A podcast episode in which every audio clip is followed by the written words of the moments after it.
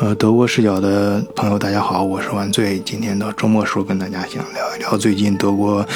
呃，媒体和各个政府都比较重视的一个话题，就是第二波疫情啊，这跟每个老百姓的生活都息息相关啊。咱们中国有句老话，就说生于忧患，死于安乐啊，就是说人要有危患意识。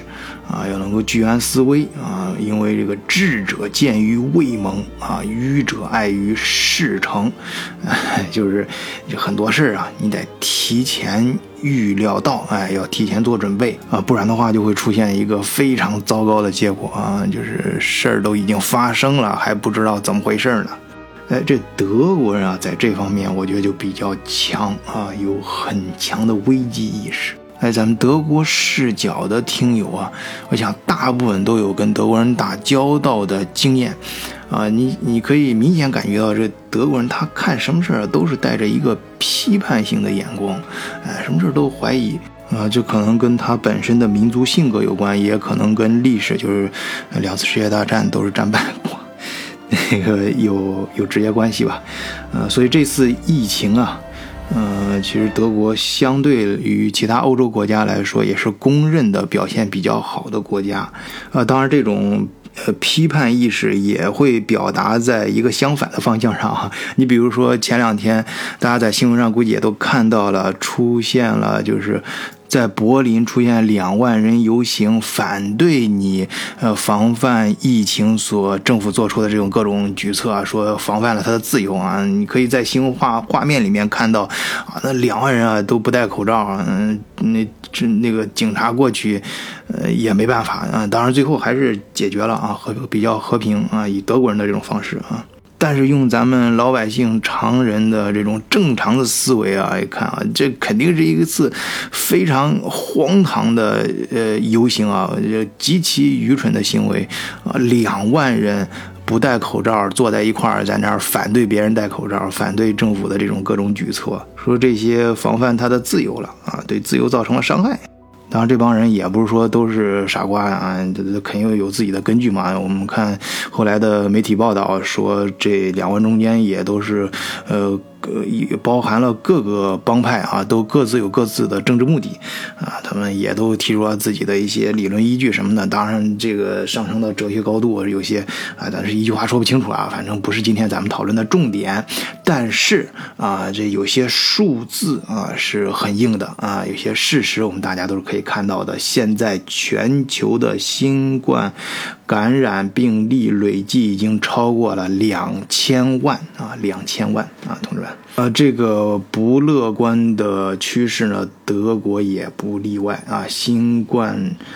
病毒的感染，就是单日的增长啊，也是最近几天也是屡破新高啊。我在新闻上我记得报出来的数字，最高的那一天是已经超过了一千四百多人吧。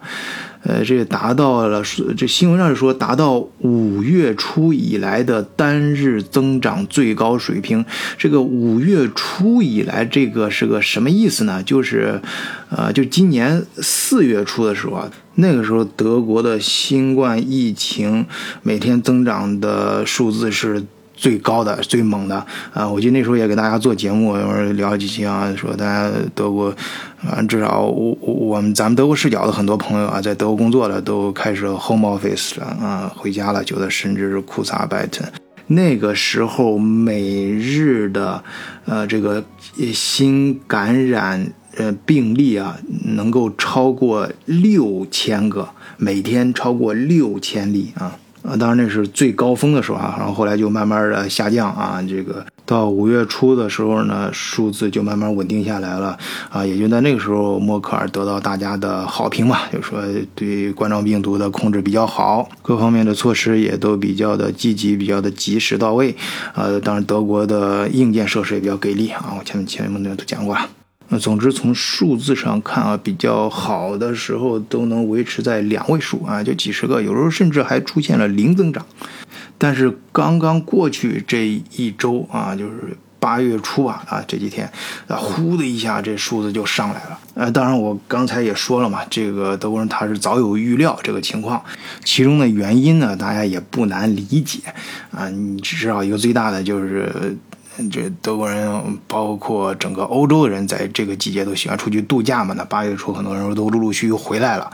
你想度假的地方啊，那就是人跟人之间接触的概率都比较大。哎，于是呢，这人回来了，把病毒也就带回来了。所以我看有个媒体上写啊，在八月三日至。九日的这一周，哎，这德国境外输出的病例占到德国总感染病数例的百分之三十一。境外输入感染病例最多的国家，大都属于是巴尔干地区，哎，包括土耳其啊、保加利亚呀、罗马尼亚这些地方。哎，这儿居然没有意大利。也没有西班牙啊，哎，不过我专门查了一下，这两天就是这个第二波疫情最严重的表象啊，嗯，其中最大的增增量最多的一个国家是这这两天闹的，或者这两天闹得最凶的一个国家是西班牙，啊，其中并没有意大利。意大利大家知道啊，就是今年年初就是欧洲爆发第一次疫情大爆发的时候，那就是从意大利开始的，意大利的状况也最。惨，但是呢，这次好像，呃，意大利还从数字上看还不错，呃，而且我前两天正好正好上上周我去了趟呃巴尔法利亚州，呃，在奥古斯堡，呃，因为从九月份开始我在奥古斯堡那边啊，就明神那边有一个新的项目，啊，是一个比较长期的项目，所以我要在提前去那边，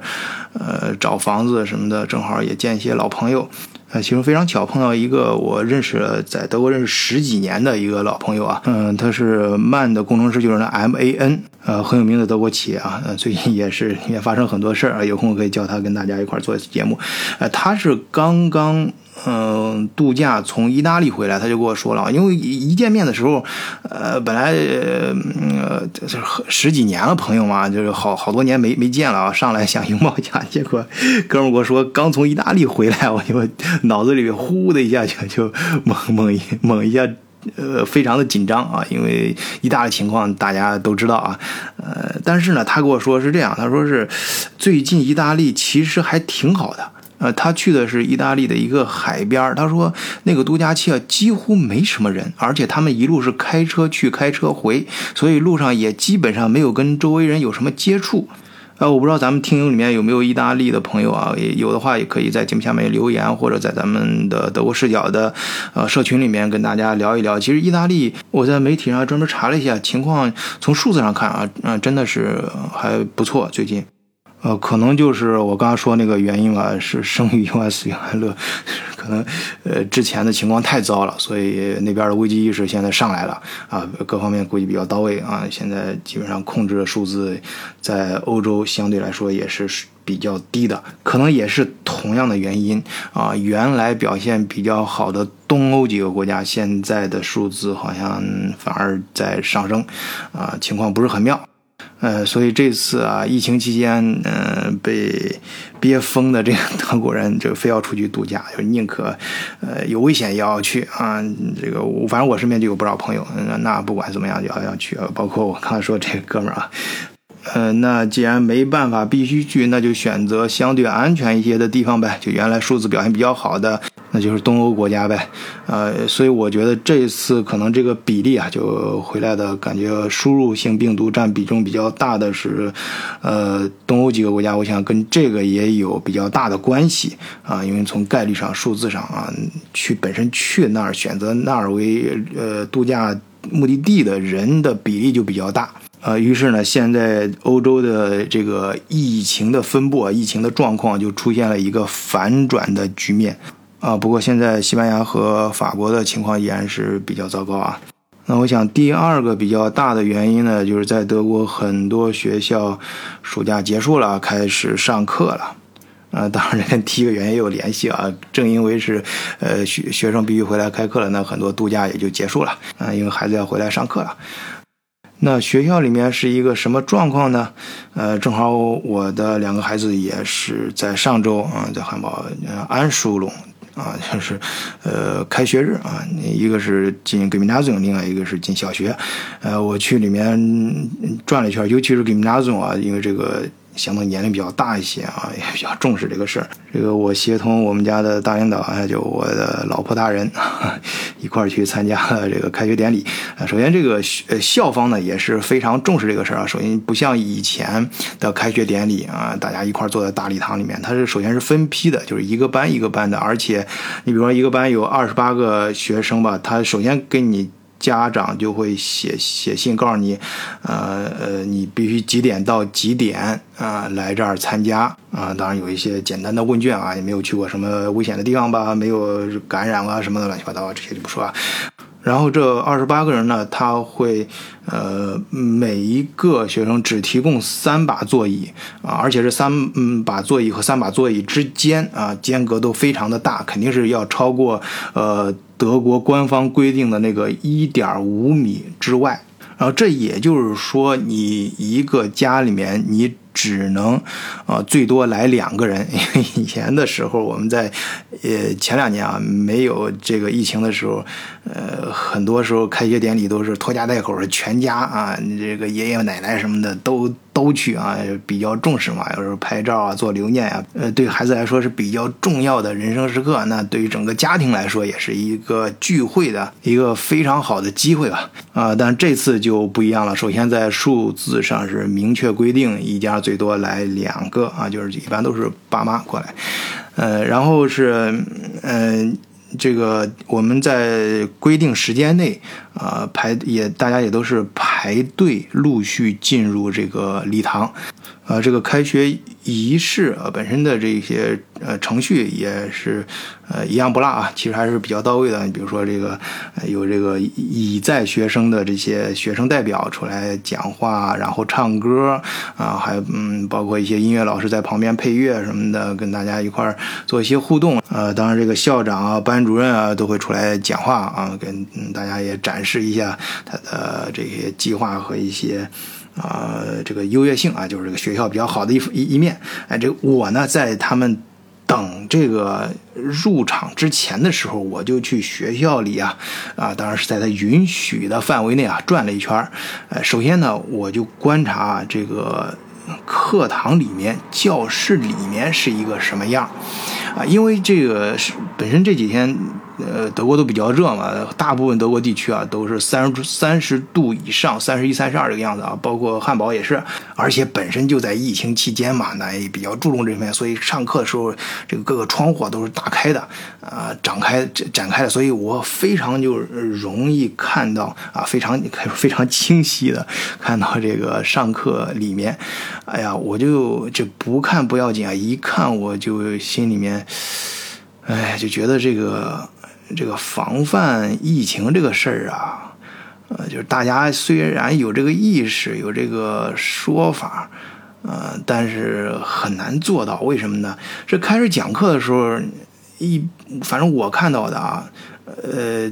在就是欢迎我们欢迎仪式的时候，在外面的时候，这个呃校长啊什么还都是戴着口罩，但是真正讲课的时候，到我里面的时候，基本上都摘掉了，而且学生是。肯定都不戴口罩的，呃，大家做的，呃，虽然说是有这个意识，但还是免不了坐的比较近，啊，相互之间，反正这么说吧，要是中间有一个人有这个传染源的话，那很容易就扩散到整个教室里，所以我个人对这方面还是比较担心，也是比较悲观的，但是也没办法，你说你总不能不让孩子去上学吧？呃，除非是就像上半年那样啊，真的是比较严重了，那整个政府出面强制，呃，全部的学校全部都关门，然后都回家进行通过网课。但是现在恢复了呀，嗯，官方从数字上看，基本上疫情也得到了有力的控制，啊，那该复工的复工，该上课的上课，人家重新回到教室里，那你这。人人家都去了，你你孩子不去，那也不太合适啊。所以这块我也想不到更好的办法。我相信咱们德国视角的听友也有不少家长，嗯的孩子在德国上学啊，你 要有更好的办法，也也欢迎你在节目里面留言，在咱德国视角的社群里面跟大家讨论，一块分享一下，啊，一块想想办法，看这种事情我们，啊，或者说，嗯，从哪些方面最大程度的能够避免被传染，呃，然后。第三个方面的原因呢，我觉得是这样啊，呃，德国虽然说现在大家的防范意识也上来了，就是很多人也知道这玩意儿会死人的啊，这个这个病毒还是很厉害的啊，开始也有自己的防范意识，呃，但是呢，这几个月过去之后，好像呃，另外一方面，很多人又觉得这个。疫情好像也不过如此啊，慢慢的，呃，人家不是说这个人类有一个特点嘛，就是是一个善于遗忘的啊，这么一个特点，就是对历史，就是人类的历史总是在不断的呃重复，就是有不少人慢慢的都开始对这件事儿放松警惕了，呃，所以你现在到德国，我相信欧洲有很多地方大街小巷，你看到基本上也就不在公共很多公共场所好像也不戴口罩了。尤其是现在该呃呃是开学的开学，该复工的复工啊，重新回到工作岗位之后呢，很多人也也也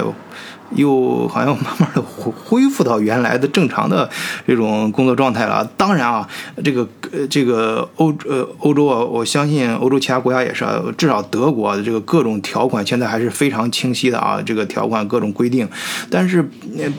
执行上可就大打折扣了。你比如说最明显的一个地方，在超市，那以前疫情最严重的时候，超市真的是，呃，每个人都很注意啊，相互之间就是呃呃间隔一定要超过一点五米以上，啊，大家每个人，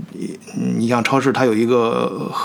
非常聪明的一个做法，就是每个人必须推一个车才能进超市。嗯，这推着车呢，自然这个这个超市车就很大嘛，就把就是从物理的呃这个逻辑上就把人和人的间隔就隔离开了啊。你没有你不推车是进不了超市的啊。现在基本上也就没人管了啊。戴口罩的还是戴口罩啊。呃，但是我发现很多年轻人现在戴口罩就由不自主，你就发现他鼻子就露出来了，因为呃戴捂着鼻子挺难受嘛。啊，这中间还是出现了刚才提到的，呃，在柏林两万人 两万人，呃呃呃聚集在一起游行示威，反对戴口罩，说影响他们呃自由的这种荒唐的这种事情。呃，好，我说了一下比较担心的一方面啊，当然也不是所有的都是负面的，也有积极的一方面的消息。啊，首先呢，第二波疫情大家都有了第一波疫情的这个经验和教训啊，尤其是政府方面啊，都出台了，就及时出台了各方面的规定。呃，你比如说戴口罩这个事情。啊，我刚才说了啊，这个生于忧患，死于安乐，在这个几个月的平稳期的时候，人类又一次表现出它比较容易遗忘历史的这样一个特点。越来越多的人对于戴口罩这个事情都流于表面啊，就是基本上好多你你反正你自己在德国的话，你可以观察，很多人都是留着那个鼻子，就鼻子露在外面戴口罩。但是政府头脑还是比较清醒的，至少你现在在德国任何一个公共场合，尤其是在车站，它的喇叭里面就不停的会播放啊，请戴上你的口罩，而且会强调捂住你的鼻子和 nose 啊，就是也要把你的呃鼻子和嘴都捂上啊，尤其是在公共交通里面，因为这是一个相对封闭的空间嘛，呃，现在各个州啊都在出台相应的出台这个。一些法案就是要进行重罚，因为以前像柏林那边好像就罚个十几块钱，我说不行，这这个这个罚款力度太小了。现在呃呃很多州就提出来，这个还没有还没有具体实施啊，呃，只是现在做出来计划，就是把这个罚款额一定要提上来。呃，你像。呃，巴伐利亚州就是明确的说是一百五十欧元，呃，然后疫情最严重的北威州也是一百五十欧元，啊，我估计最后可能现在如果实施的话，全国德国全国范围内开始实施的话，可能这个罚款就要提。如果你在公共场合，尤其交通交通工具里面不戴口罩的话，这个罚款额就是一百五十欧元了。而且各种检测设施啊，也德就德国还是比较到位的啊，而且这个手段什么的，基于第一次的经验啊，也会采取比较呃积极的应对的方式。但是啊，但是什么呢？就是人呢，就是呃这个防范意识其实也上来了。刚才说，虽然说有好多人这个慢慢的呃死于安乐，但是呃更多的人，大部分人呃还是。在第一次呃这上半年的这个疫情当中，看到了这个病毒的厉害，领教到了啊，真是也知道这玩意儿是真的是会死人的，所以大家的意识也上来了，所以才出现了前两天巴伐利亚州就是我我去呃奥克斯堡那那两天啊出现的一个大新闻，就是巴伐利亚漏掉了九百个人啊，不是说漏误诊啊，不也不是漏诊。就是什么呢？呃，这个不是好多人呃度假回来了吗？就是让大家嗯都去进行检测啊。巴伐利亚比较有钱嘛，所以都给大家提供免费的检检测啊，你们都都来吧啊。但是呢，他不强制每个人都去，所以你就呃愿意检的检。哎，那政府呢也设立了很多检测点，他开始。呃，预想的可能没有那么多人，但是我刚才说了嘛，大家这个意识上来了，觉得这玩意儿还挺挺重要的啊，必须要查一下。结果去的人呢，远远超出了他的预测，啊，预料的那个人，于是那个工作人员忙不过来了。那最后就是有九百个人被检查出来阳性，但是这九百个人呢，并没有及时的通知到本人。那这个当然是一个非常大的工作失误啊！你你想，大家都知道这个冠状病毒有个两个礼拜的潜伏期啊，你没有及时到通知到本人的话，那人家这这这六九百个人到处还按平常那样生活，到处去转悠的话，那就是人传人，呃，那后面的这种大爆发、几何式的传染，那就很恐怖的。所以当天夜里面，巴伐利亚的内政部长也就出来讲话，包括他的州长，非常严厉的批评了这件事情。那相关的这些官员啊，也会得到，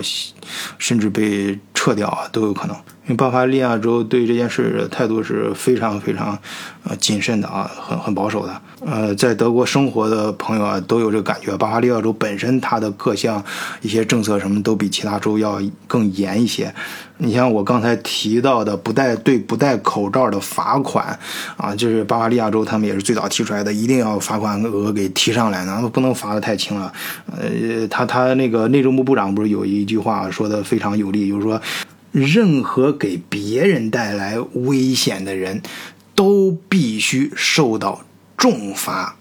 所以，综上所述啊，嗯，对欧洲、对德国的第二波疫情，我的总体看法是这样的。呃，首先，第二次爆发从呃理论上来讲，呃数字上来看是不可避免的，由于刚才说的那几个原因。呃，但是各级政府，包括刚才说的学校，包括各个机构的管理人员，根据之前的经验，都会出具相关的一些规定和一些措施。对于整个民众来说，虽然啊有这个代谢的这个。呃，人也有一些持不同看法啊，也确实采取了一些很用德语来说 “comisch” 啊，或者就是一些很荒唐的一些行为。但是整体上对病毒危害性呃认识的意识，呃也在逐渐的加强啊。呃，所以说我觉得第二次疫情呢，呃，第一不可避免，第二呢，但不会像第一次疫情那么的凶猛，啊，应该能够在大家的控制范围之内。不过，从我刚才跟大家聊天过程中呢，呃，相信听友也感觉到了，与其说这是我对总体的一个判断，倒不如说是我的一个呃愿望，呃和希望，也是个祈祷。我相信也是咱们德国视角听友的愿望啊，希望大家能够在第二次疫情爆发的时候平安度过，全家安康。